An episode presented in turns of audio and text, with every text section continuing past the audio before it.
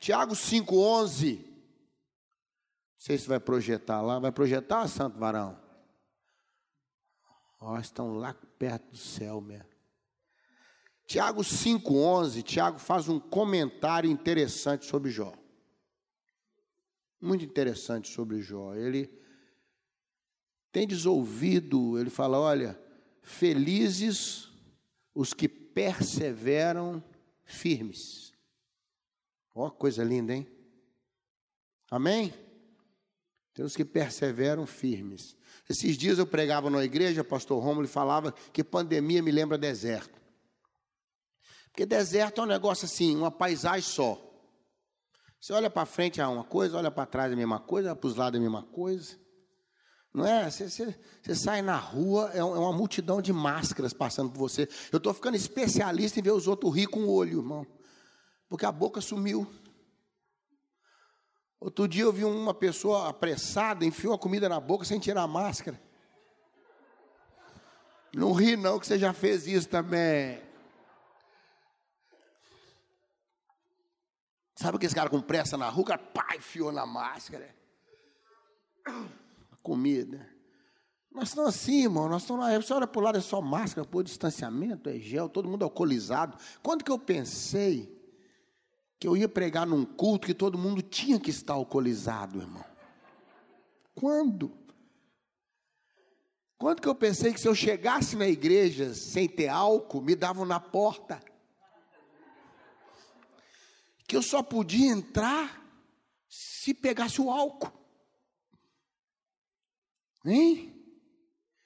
Fiz um casamento esses dias, tacaram tanto álcool na velhinha que entrou com as alianças, irmão. Mas olha, eu fiquei, eu fiquei com dó dela. Tiraram ela de casa só para levar a aliança e levar a velha para casa. E tacaram o álcool na velhinha, tacaram o álcool na velhinha, velhinha. velhinha chegou na frente assim, azul. Ia passando direto pelo altar, recitou poesia. Eu falei, vai tacar álcool na velha? Pediu a palavra, recitou poesia, depois, depois passou o negócio e falou: ó, só falei a parte boa da poesia, tinha uma parte ruim que eu não falei. Falei, graças a Deus, irmão, né? Você olha é tudo igual, o deserto é assim, é, é quente de dia, vai quase 50, aí à noite despenca para zero. Essa época está assim, você está alegre de manhã, na hora do almoço está tudo triste com um parente entubado no, no hospital. A casa tá boa, todo mundo feliz, aí chega a notícia. Aqui, essa semana eu perdi. Conheço um pastor que perdeu o pai e a mãe no espaço de dois dias na semana. Um pastor muito querido em Belo Horizonte, essa semana, partiu para o Senhor. Partiu via Covid. Irmão, ah, não varia. Você não está assim andando, está tudo bem? Tudo bem, aí parece de repente está tudo mal, aí de repente está tudo bem, está igual deserto, temperatura, não é? E, e no deserto a sensação da morte é sempre próxima. É sempre próxima a sensação da morte. No deserto, irmão, eu nunca vivi essa situação. Não sei se alguém aqui já, já pôde visitar um deserto. Eu nunca. Eu já tive nos desertos da alma, igual você, mas é outra coisa. Mas deserto mesmo, eles dizem que a morte é perto. Se você desidratar, meu irmão, é rápido e morre. Não precisa muito tempo, não. A coisa é. Então é uma sensação que você está viajando com a morte do lado, te piscando o olho, toda piscando para você. Fala, sai para lá, vai paquerar outra coisa ruim. Não é? E Aí eu falava para essa igreja, e falei, gente, que benção que nós temos a nuvem de dia.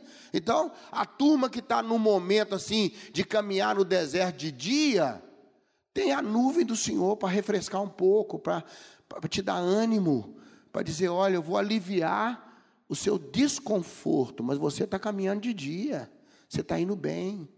E tem a coluna de fogo, sabe para quem? Para quem está atravessando o deserto à noite. Tem gente que está atravessando essa pandemia na noite, irmão. É no gelo, no medo. Aí o Senhor vem e aquece. Para a gente caminhar de dia e de noite. E isso impressionou em Jó. Tiago ficou impressionado e falou: Jó perseverou firme, teve paciência, olha o fim que o Senhor lhe deu. Essa palavra de Tiago, eu vi Tiago e Jó conversando, aí eu fui chegando, entrei na conversa, fui encostando, estiquei o orelhão. Quando eu vi Tiago falando que fim interessante Deus te deu, eu falei, Tiago, eu também tenho essa curiosidade. Jó, como é que você termina bem? Vocês estão ouvindo sobre os cuidados durante a pandemia? Eu quero pensar o seguinte: depois disso, irmão. Como é que nós vamos terminar bem? Sabe, a Bíblia fala que Jesus viu Natanael debaixo da figueira. Lembra dessa passagem? No início de João, João capítulo 1, finalzinho do, do capítulo, fala lá: o Senhor viu Natanael sentado debaixo da figueira. Tem gente que está na vida debaixo da figueira, está na boa, está na sombra. E tem gente que é igual Zaqueu, para ver Jesus tem que subir na figueira.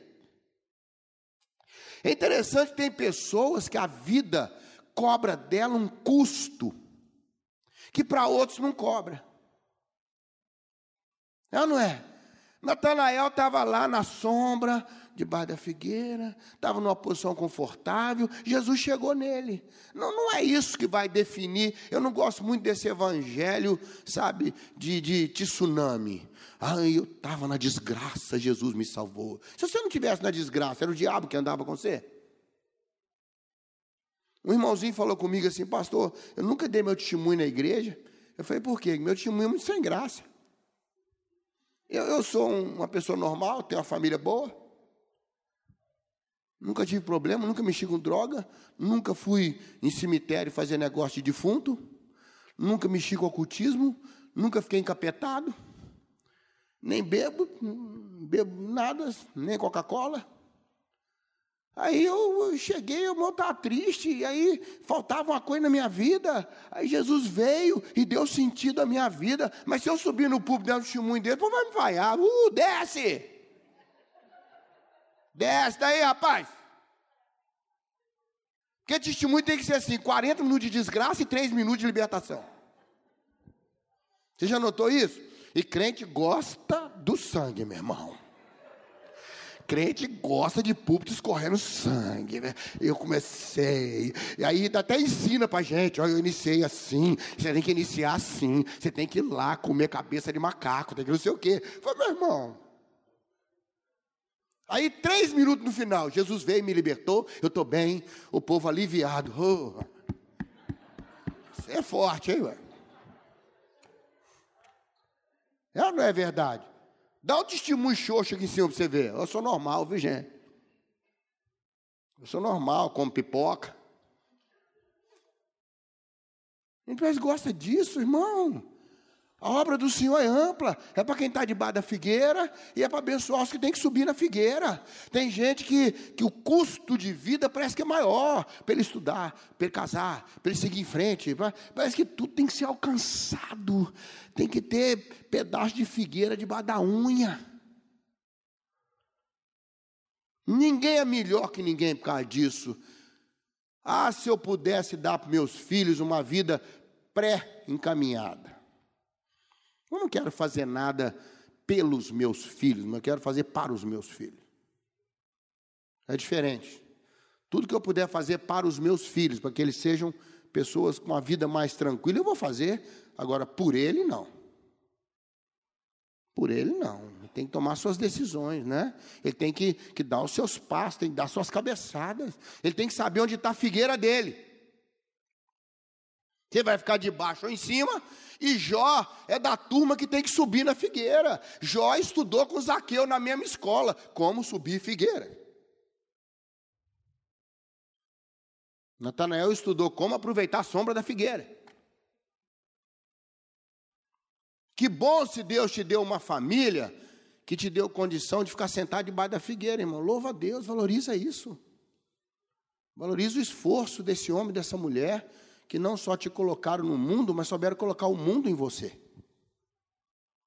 Souberam te dar uma história. Aquela, aquela palavra linda, eu amo, pastor, chamada legado. Legado. Esses dias eu fiquei feliz porque na minha época de criança, há pouco tempo atrás, Deus sabe todas as coisas. Eu tinha aula de moral e cívica. Não sei se alguém aqui pegou esse negócio. Pegou, né? E o nosso professor chamava-se Milton. Milton, lembro até do nome do infeliz. E ele usava frases de efeito.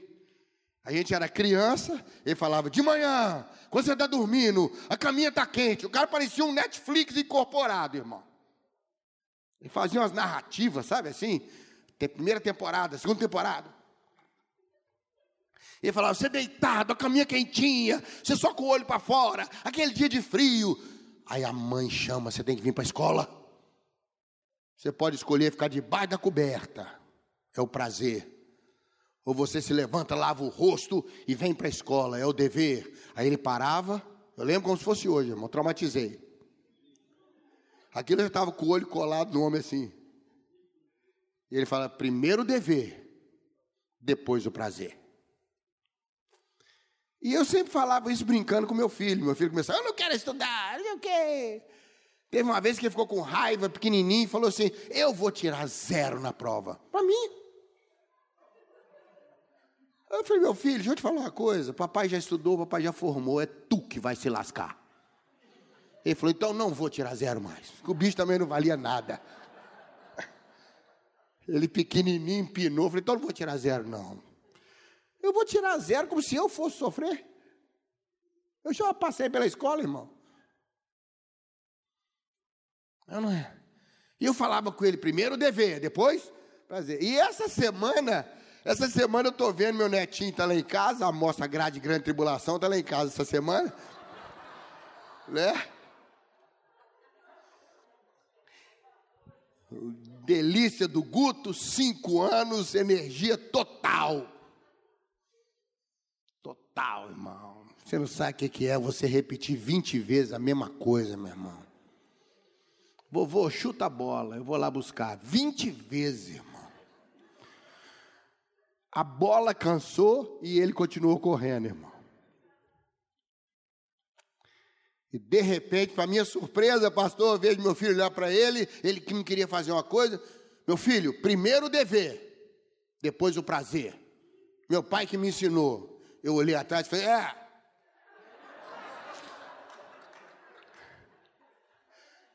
A sorte que eu estava sem máscara, senão tinha estourado a máscara. E virei o Hulk, meu irmão. Sabe o que, que me alegrou? Porque alguma coisa boa estava ficando nele. Se isso entrou, outras entraram. Eu tenho uma bênção enorme que eu espero que você tenha. Meus filhos são meus amigos. Viu? Meus filhos são meus amigos. Pôr filho no mundo você põe até por acidente, mas fazê-los se tornar seus amigos é um custo de vida, de história, de muito silêncio, muito sapo que você vai engolir, muita paciência para esperar passar fases. A criança nem sempre vê como nós vemos, o outro não vê como nós vemos. Numa escola de crianças, a professora de matemática virou para uma menininha e falou: Se eu tenho cinco laranjas nessa mão e mais cinco laranjas nessa mão, o que, que eu tenho? A menina falou: Mãos grandes.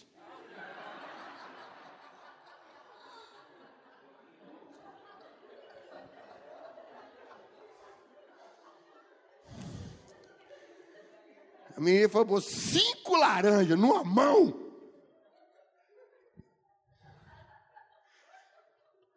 Tem gente que vê as laranjas, tem gente que vê as mãos. A menina errou. Ela acertou a pergunta. A professora pode questionar, pode querer dar zero para ela, mas ela acertou. O que que eu tenho? Você tem mão grande, minha filha. Não, não é? Segurar cinco laranjas, meu irmão. Eu queria pedir perdão para a turma da laranja aqui, mas tem a turma das mãos também. E a vida é isso. A vida é o ângulo, é o momento que eu estou vivendo. Tem época que eu preciso não saber quantas laranjas você vai me dar, mas o tamanho das suas mãos. Ou tem hora que eu preciso parar de falando que você tem mão grande e contar as laranjas. A vida tem um momento de ver o tamanho da mão, tem um momento de ver o tamanho das laranjas, a quantidade de laranjas. Está entendendo o que eu estou dizendo? Por isso que eu acho fantástico Jó. E eu não sei até quanto tempo que eu tenho, pastor. Como é que está a questão de internet, não sei o quê. Eu tenho mais uns 15 minutos, 20? Ah, Deus tenha misericórdia de vocês. Eu não vou falar a famosa frase, estou terminando, viu? Não vou falar. Porque nunca termina quando fala isso, né? Mas deixa eu te contar uma coisa essa noite. Eu fiquei pensando, por onde Jó subiu que facilitou chegar em cima da figueira? E sabe o que eu descobri com Jó quando o Tiago foi saindo? Eu aproveitei, encostei, bati um papo com ele. Falei, Jó, me conta. O que, que você pensava sobre Deus que te deu condição de subir na figueira? Irmão, eu quero dar uma benção. Às vezes você não é da turma de Natanael. A vida para você não, é brincadeira. Eu gosto de ouvir a história dos irmãos. Eu vim de carona com Braga e Elisa, né? Gente boa, rapaz. Vocês mandaram crente buscar lá. Não é? Gente, ah, tudo crente lá. Braga Elisa. E eles me contaram um pouquinho da história dele. O cara subiu na figueira, meu irmão. Você é da turma que teve que subir na figueira. Tem gente que não precisa subir na figueira. Tem gente que nasce no lar evangélico, debaixo de oração, já recebeu oração da mãe dentro da barriga, indoor. Sabe aquele neném que a mãe vai dormir de noite, começa orando aqui, termina orando aqui? Abençoa, abençoa essa criança. É por isso que no, no hebraico tem a expressão, eu te conhecia desde o ventre. Já viu a expressão que fala de Jeremias? Essa é uma expressão hebraica, quer dizer, eu te conheci através de sua mãe. Eu e sua mãe nos falávamos sobre você. É assim que é no original. Você já nasceu debaixo da figueira, irmão. Você já nasceu num lar que cantava corinho, falava de Jesus, lia a Bíblia. Mas tem gente aqui que chegou no Evangelho, não foi ovelha que nasceu dentro do aprisco, não. Nasceu no mato correndo de lobo. Custou saber o que é Evangelho, custou saber o que é Bíblia, pagou um preço enorme, deu com a cara na parede no mundo muitas vezes mas subiu na figueira. Amém, querido? Quero honrar você e dizer: Deus te abençoe. Você não desistiu de subir, achou o caminho. Mas é tão bom quando tem uns degraus, quando tem alguma coisa. Lá o apartamento que a gente mora, quando eu aluguei, já ficou um armário lá na cozinha, maravilhoso. Eu acho que Golias morava lá antes de mim. Porque não tem condição, altura que é aquele armário, irmão. Ou eu sou um anão e ainda não sei, o armário foi colocado para me humilhar, meu irmão. Até que um dia, no momento de libertação, eu fui numa loja e comprei aquela escadinha de dois degraus assim, meu irmão. Está lá na cozinha. O armário não me humilha mais, você está entendendo? A esposa fala: Eu quero aquela aquela panela ali perto da nuvem. Aí eu vou lá, pego a escadinha, hein? E lope, lope, pá. Eu me acrescento aí uns 30 centímetros. Não é? Lá em Belo Horizonte tem um time de vôlei que até ganhou agora, o Minas Tênis. Ganhou o Nacional. E no prédio que mora minha cunhada, mora uma jogadora lá do Minas, né? A Carol Gattai, sei lá, Carol, tem um nome assim. Aí quando eu estou entrando assim no prédio, quem está saindo? A Carol. Não foi difícil de ver, irmão. Porque ela tem só 1,92. Parece uma banana em pé. Ela não é forte, ela é comprida. Aquilo parece uma salsicha que malha. Aí eu cheguei perto dela, sou muito brincalhão, puxei isso da minha mãe carioca, né? E cheguei perto dela, falei, Carol, e ela muito simpática, muito, né? Lá da cobertura, me olhou no térreo. deu uma risada, ela é muito simpática. Falei, Carol, deixa eu tietar aqui um pouquinho, tirar uma foto com você. Ela falou, claro. Irmão, não deu para fazer selfie. Olha a humilhação. Não, pensa o seguinte: sabe aquele negócio de fazer assim? Cortava a cabeça dela, irmão.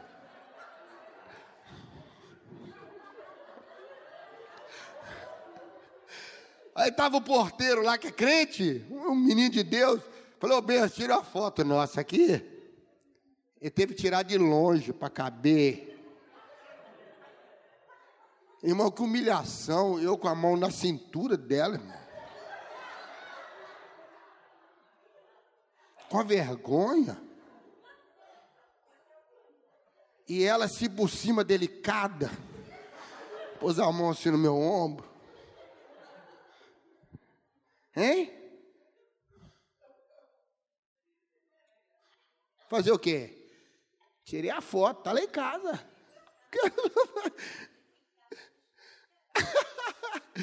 Pular um negócio, subir, ganhei altura. Glória a Deus, eu descobri que Jó tinha três escadinhas, irmão. Ah, eu tinha uma, ele tinha três. Falei, ah, Jó, por isso que você alcançava as panelas, né? Por isso que você chegou lá. Ele falou, é. E ele me mostrou as três escadinhas, eu vou mostrar para você agora.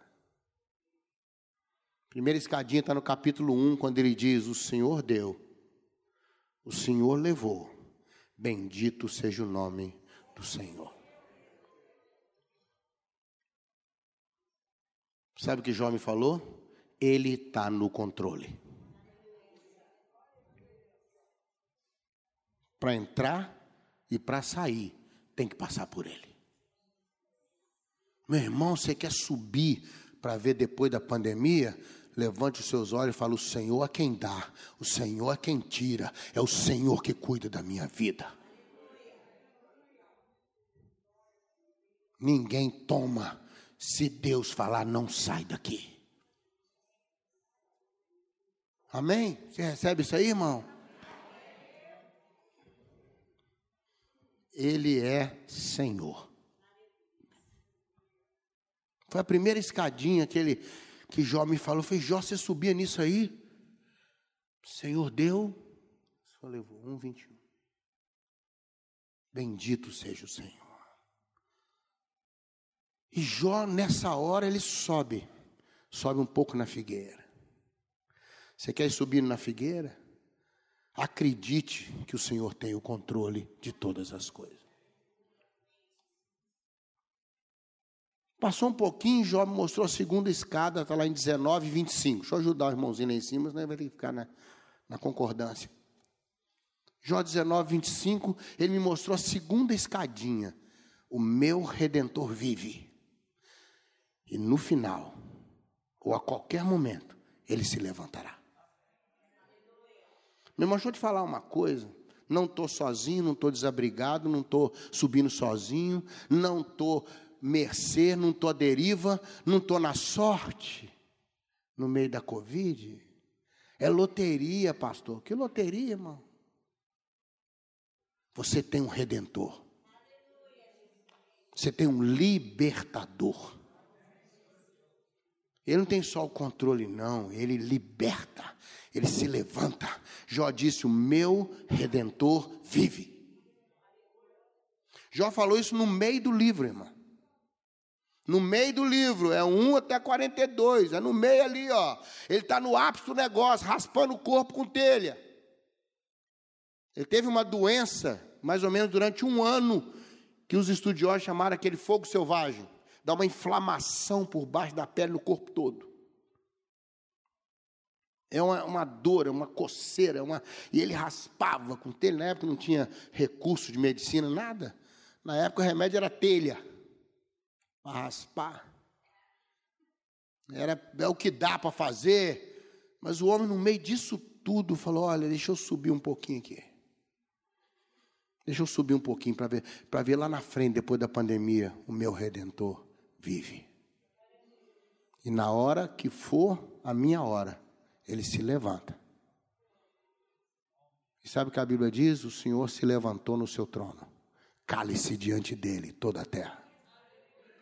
Quando o seu Deus se levanta, para tudo em volta. Amém?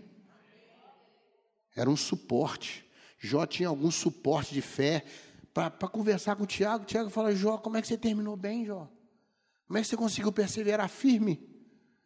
Eu quero lembrar para você que Jó perdeu todos os filhos no mesmo dia. Todos os filhos no mesmo dia. Imagine que você tem quatro filhos, morreram os quatro numa viagem num avião. Só que ele tinha dez. Multiplica sua dor. Desgraça passou no, nos trabalhos dele, nas produções dele, foi matando tudo, destruindo tudo, irmão. O homem quebrou. Quebrou no mesmo dia. Logo depois de ter perdido os filhos. Irmão, será que a gente aguentava? É como diz o pastor que está ruim pode piorar. O homem adoece.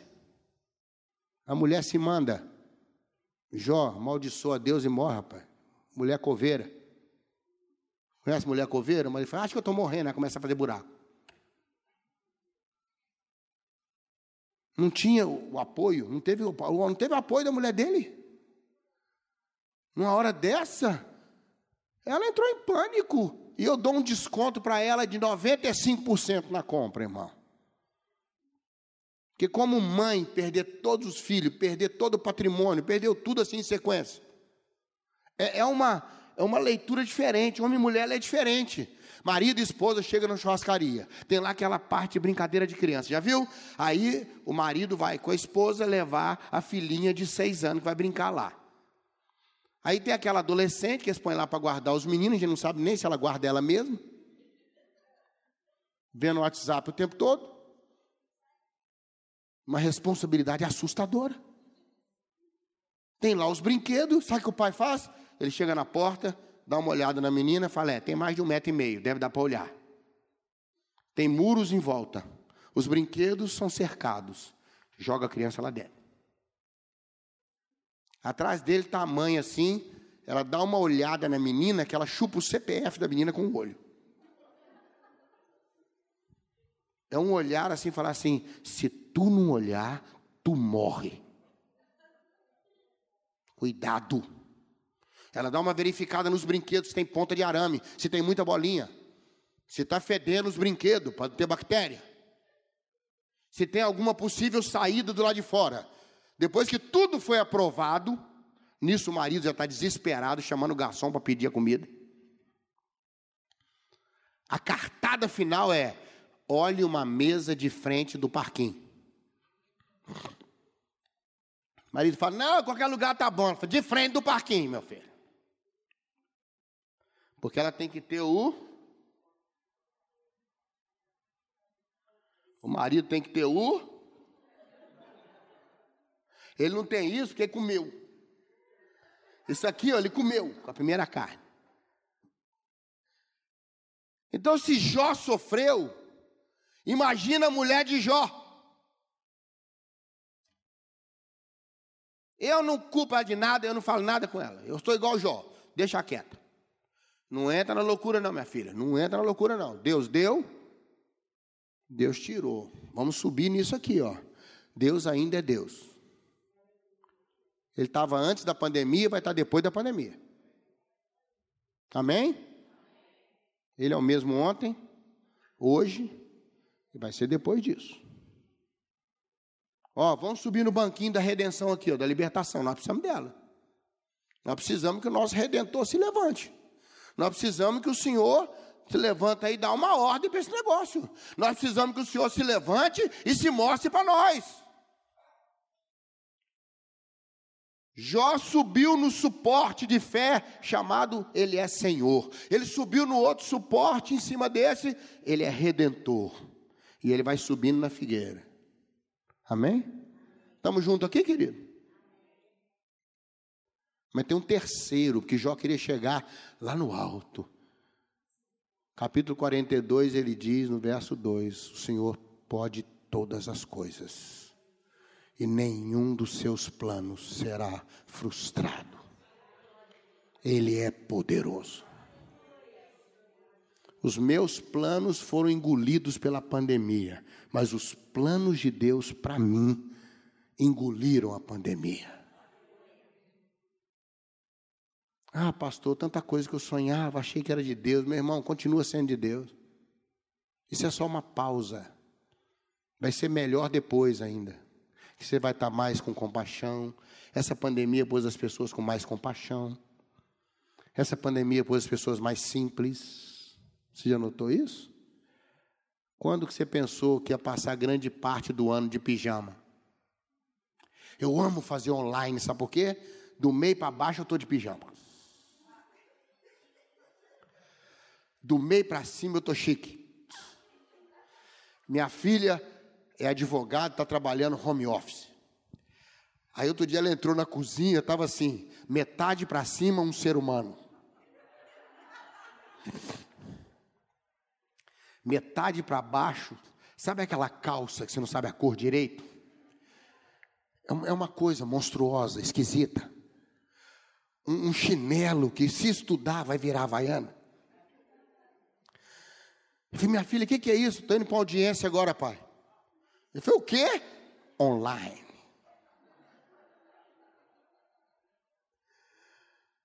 Sexta-feira eu falei no encontro de casais online. Muito legal que eles fizeram, a ideia deles, assim, é, a igreja mandou alguns kits de comida para casa dos casais. Olha que ideia interessante, pastor. Um lanche prontinho, presente da igreja. Só que eles tinham que dar uma garibada no lanche, preparar o lanche, e às 8 horas tinham que lanchar, os cônjuges lancharem, e tudo ao vivo. Aí era um conversando com o outro, palitando, negócio, né? palitando com a língua, e eles conversando, e nove horas eu ia dar uma palavra. Aí eu entrei chique e falei, irmãos, da metade para baixo eu estou de pijama. Louvado seja o Senhor.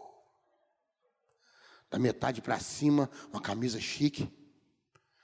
Entendeu como é que é? Online é uma beleza. Né? Nós estamos aí, home office, todo mundo meu irmão, quanto, quando que você achou que ia passar tanto tempo de pijama? Ia ter tanto tempo, para ter tanto tempo. Se tem uma coisa que ninguém vai reclamar depois da pandemia, falando não tive tempo, pelo amor de Deus. Se alguém virar para você e falar, fiquei muito ocupado durante a pandemia, ou ele é motorista de SAMU, aí eu acredito. Ou ele é enfermeiro da rede pública? Hein? É ou não é? Ou ele é médico? Aí eu acredito. Dono de farmácia, trabalhou. Dono de supermercado, eu acredito. Agora, nós, seres humanos, mortais, hein? turma do home office, turma do meio pijama, meio coisa bonita. Meu irmão, isso vai passar e você vai descobrir uma coisa: Deus é poderoso. E os planos dele só pausaram, não foram interrompidos. E Deus vai reencaixar o tempo. Nós vamos sair disso com mais compaixão. Eu não sei quanto a você, eu estou doido para agarrar todo mundo, meu irmão. Eu já avisei os magros, me evitem. Gordos, me evitem também. Porque aí eu posso ser esmagado. Ah, meu irmão, mas que vai ser bom, vai ser. Já pensou você poder abraçar, dar aqueles 300 beijos? Tem gente que vai ficar beijando cinco minutos. Poder falar pertinho. Há um tempo atrás, na pandemia, encontrei com a senhora no hall do prédio, ela correu para o outro lado, irmão. Colou na parede, ela de um lado, eu colei na outra, de susto. Coisa ridícula, parecia dois Homem-Aranha passando. Sabe, as pessoas chegam, se alguém tossir perto de você, você sai correndo. É ou não é? Já pensou quando a gente poder voltar? Aí você vai estar do alto da figueira, vendo Jesus passar. E você vai dizer para ele, Senhor, subi aqui, porque o Senhor é poderoso, porque o Senhor é Senhor, porque o Senhor é libertador. Quem recebe essa palavra?